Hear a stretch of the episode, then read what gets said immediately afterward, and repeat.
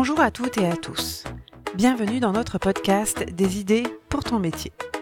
Avant toute chose, n'oubliez pas de vous abonner et de nous mettre une note 5 étoiles si cet épisode vous a plu.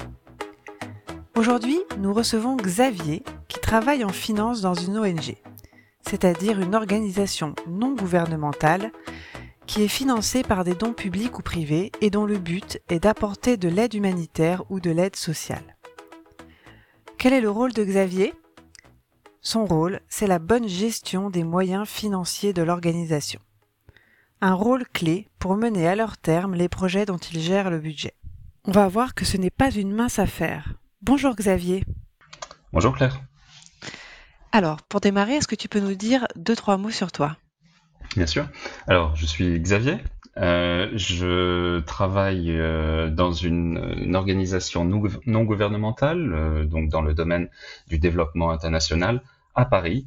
Je suis à l'origine d'Angoulême, dans le sud-ouest, et je reviens tout juste d'une expatriation de 11 ans au Royaume-Uni. Donc j'étais à Londres où j'ai fait l'essentiel de ma carrière, également dans des ONG principalement. D'accord, et aujourd'hui tu travailles dans une ONG qui réalise des actions humanitaires d'aide et d'assistance médicale euh, en Europe et dans le monde, c'est ça? Absolument. Est-ce que tu avais des envies de métier déjà euh, quand tu étais ado? Alors j'avais des envies de, de, métier, mais qui n'avaient rien à voir euh, avec euh, ce que je fais aujourd'hui. J'avais d'abord à l'idée d'être, de devenir architecte, et ça m'a oh. d'ailleurs, c'est un, domaine qui m'intéressait pendant beaucoup d'années, et, également le monde de l'automobile. Alors soit l'ingénierie, soit le, le design. J'ai fait un parcours scientifique, tant bien que mal, et ça n'est que plus tard, vraiment à la, quand j'ai commencé mes études, qui étaient assez généralistes en droit, économie, gestion, que j'ai vraiment pris du recul et euh, commencé à définir ce que je voudrais faire dans le domaine de la finance d'entreprise. Hmm. En tout cas, tu as trouvé un, métier qui te plaît, hein, on l'entend. Mhm. Est-ce que tu peux me dire euh, quel est l'intitulé de ton métier? Alors, oui, je suis euh, contrôleur financier sur les financements externes. D'accord. Donc, déjà des mots un peu à expliquer. Oui. Qu'est-ce qu'un contrôleur financier? Alors, déjà, euh, je vais le mettre, euh, je vais le mettre dans le contexte euh, et parler de la finance d'entreprise pour commencer, et de bien faire la, distinction entre la comptabilité et le contrôle de gestion. La comptabilité étant l'enregistrement des transactions, à la fois en termes de ressources et en termes de dépenses, pour faire simple. Alors que le contrôle de gestion, lui, s'intéresse plutôt non seulement à faire des, projections, notamment les budgets, euh, mais aussi à euh, utiliser de la façon euh, la plus optimale possible les ressources d'une organisation. Maintenant, s'agissant de, mon rôle en particulier, contrôleur financier, ben finalement, c'est du contrôle de gestion. C'est s'assurer que les projets financés, dans, mon cas, par des subventions sont bien dépensés, sont bien alloués, qu'il n'y a pas d'erreur et on a des euh, obligations en termes de reporting régulier, qu'ils soient trimestriels ou parfois annuels. donc s'assurer que ce reporting est fait en temps et en heure et de façon précise. Donc finalement, tu contrôles si l'argent que ton ONG a reçu est dépensé correctement et dans les temps euh, impartis sur les projets pour lesquels il était prévu. Absolument. Et dans le cadre de l'organisation pour laquelle moi je travaille, ce sont des projets à caractère médical, de recherche, euh, soit biologique, soit en épidémiologie. Donc tout à l'heure, tu parlais de, de faire des projections. Est-ce que ça veut dire quoi exactement? Alors faire des projections, euh, disons que pour la, conduite d'une organisation, et d'ailleurs qu'il s'agisse d'une ONG comme la mienne ou, euh, de n'importe quelle entreprise, on a besoin de savoir où on va, euh, c'est-à-dire financièrement ce qu'on va dépenser et quel va être notre revenu pour savoir si l'organisation va être pérenne. Ok. Alors, ton ONG intervient sur des situations d'urgence médicale dans différentes régions du monde. Euh, mais parfois il y a des projets plus structurels sur lesquels ton ONG est sollicité. Donc pour mieux comprendre ton métier, je te propose qu'on étudie ce cas. Comment ça se passe quand un projet naît? Il y a une consultation, un appel d'offres public, et ensuite? Alors en général, il y a un, appel de, la part des, bailleurs de fonds, qui en général sont de grandes institutions, notamment par exemple des institutions européennes, Suite à ces appels d'offres, ce sont euh, nos chercheurs ou nos épidémiologistes, euh, nos data scientists euh, qui vont collectivement rédiger un, protocole pour expliquer exactement quel est le travail qu'on va faire et comment on va le mettre en œuvre, etc. C'est accompagné d'un budget et donc c'est là que moi j'interviens, je travaille de très près avec euh, tous ces gens-là, euh, beaucoup de scientifiques. Je collabore avec eux pour la mise en place euh, d'un budget.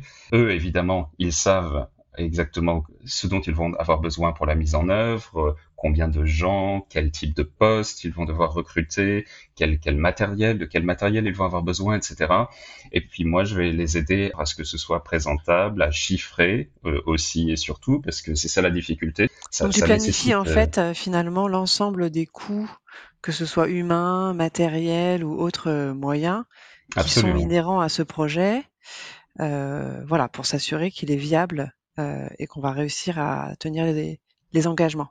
Oui. Et vu qu'en général, ce sont des projets qui s'étalent sur plusieurs années, ben, ce sont des très gros budgets. Donc, euh, il faut imaginer une, une, feuille Excel avec beaucoup, beaucoup de lignes. Euh, D'accord. Mais, euh, mais pas des, des, calculs très compliqués. C'est juste qu'il faut s'assurer que, que, les coûts ont été bien chiffrés. Et c'est là fiables. D'accord. que se trouve la difficulté. Ça me fait penser à une autre personne qu'on interviewait euh, côté finance qui nous expliquait que finalement, effectivement, il y avait des tableaux Excel il y avait beaucoup d'addition, de soustraction et de multiplication, mais que finalement, le gros enjeu, c'était surtout la rigueur, mhm. la rigueur des chiffres euh, et, non la complexité des opérations. Ah, je suis très d'accord. Il n'y a pas de dérivés ou de logarithmes. Ce sont surtout des, opérations simples. Absolument. Je pense que ça rassurera beaucoup de monde. Ok. Et du coup, au quotidien, tu fais quoi Alors, euh, déjà, est-ce que ton poste, euh, c'est typiquement un poste qui est éligible au télétravail? Alors oui, je dirais clairement, de toute façon, de façon générale, les fonctions financières se prêtent vraiment au télétravail. Et ça, j'en ai vraiment fait l'expérience ces trois dernières années, euh, où j'ai travaillé, je dirais, au moins à 80% en télétravail. Et alors, du coup, quand tu démarres ta journée, comment ça se passe? Alors, en général, euh, j'essaie d'être assez organisé, j'essaie d'avoir un planning, mais il déraille euh, à peu près chaque jour, euh, et donc je dois être très flexible, mais c'est très bien, ça, ça, rend les choses très dynamiques de, fait. Pour schématiser, c'est un enchaînement entre un meeting avec un bailleur pour parler d'une révision sur un budget, sur un projet en cours par exemple une autre réunion ensuite avec euh, un chef de projet euh, parce que on a besoin du personnel supplémentaire. Donc je vais l'aider là-dessus. Je dois faire un peut-être passer ensuite deux heures sur euh, un, reporting parce que j'ai une échéance auprès d'un bailleur. Donc je vais me plonger dans la compta, regarder les transactions, m'assurer qu'elles sont bien imputées à mon projet, au projet en question, et éventuellement discuter avec la compta parce que j'aurai peut-être des questions. Finalement, bah, le poste porte bien son nom parce que j'entends pas mal d'opérations de contrôle.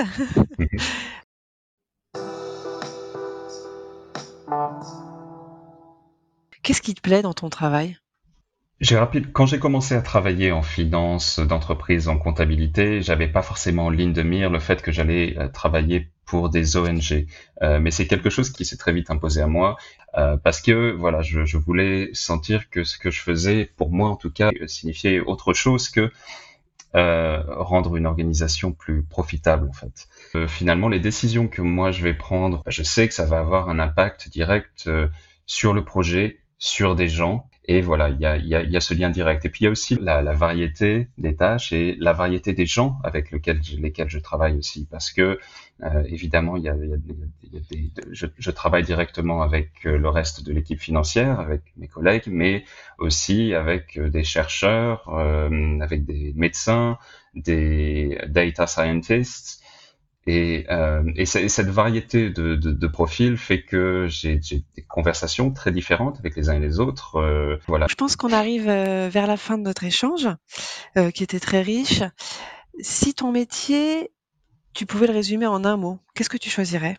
Alors je dirais, c'est un mot anglais, spreadsheets, ah. qui veut dire feuille de calcul.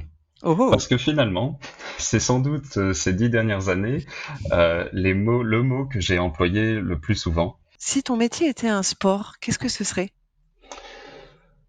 Alors je vais dire l'escrime, euh, je crois. un sport de combat? Un sport de combat, mais plus, plus important que ça, c'est technique mais pas trop. et surtout, ça, ça, demande précision et rapidité d'exécution ou réactivité, si tu veux. Mhm. Euh, et j'ai l'impression, voilà, euh, pour répondre à ton observation sur l'aspect combat, euh, c'est davantage lié aux confrontations, dans le sens résistance à laquelle je suis parfois confronté avec mes interlocuteurs. C'est-à-dire que nous, en tant que financiers, parfois au moins, on est vu comme les empêcheurs de tourner en rond et on, mm. on demande aux gens de faire trop de choses, de remplir trop de tableaux, etc il y a toujours de bonnes raisons derrière. Et en fait, le, le, pendant de ça, et c'est ça qui est très chouette aussi dans, dans, dans mon job, je trouve, c'est qu'il y a cette partie pédagogique où euh, il s'agit d'abord de, d'expliquer de, aux gens pourquoi on doit faire telle ou telle tâche. Et, euh, et la plupart du temps, je dois dire, bah, finalement, euh, ils, ils, acceptent bien volontiers et, euh, et tout se passe très bien. Ils comprennent le sens ils comprennent le sens et euh, ils voient qu'on n'est pas juste là pour, euh, pour remplir des cases. Super, merci Xavier. Merci, merci à toi Claire. J'espère que ce témoignage vous a plu et vous aura donné des idées pour votre futur métier. Si vous avez aimé cet épisode, n'hésitez pas à lui mettre 5 étoiles et à le partager autour de vous. Et surtout, abonnez-vous pour ne rien rater des prochains épisodes. À bientôt!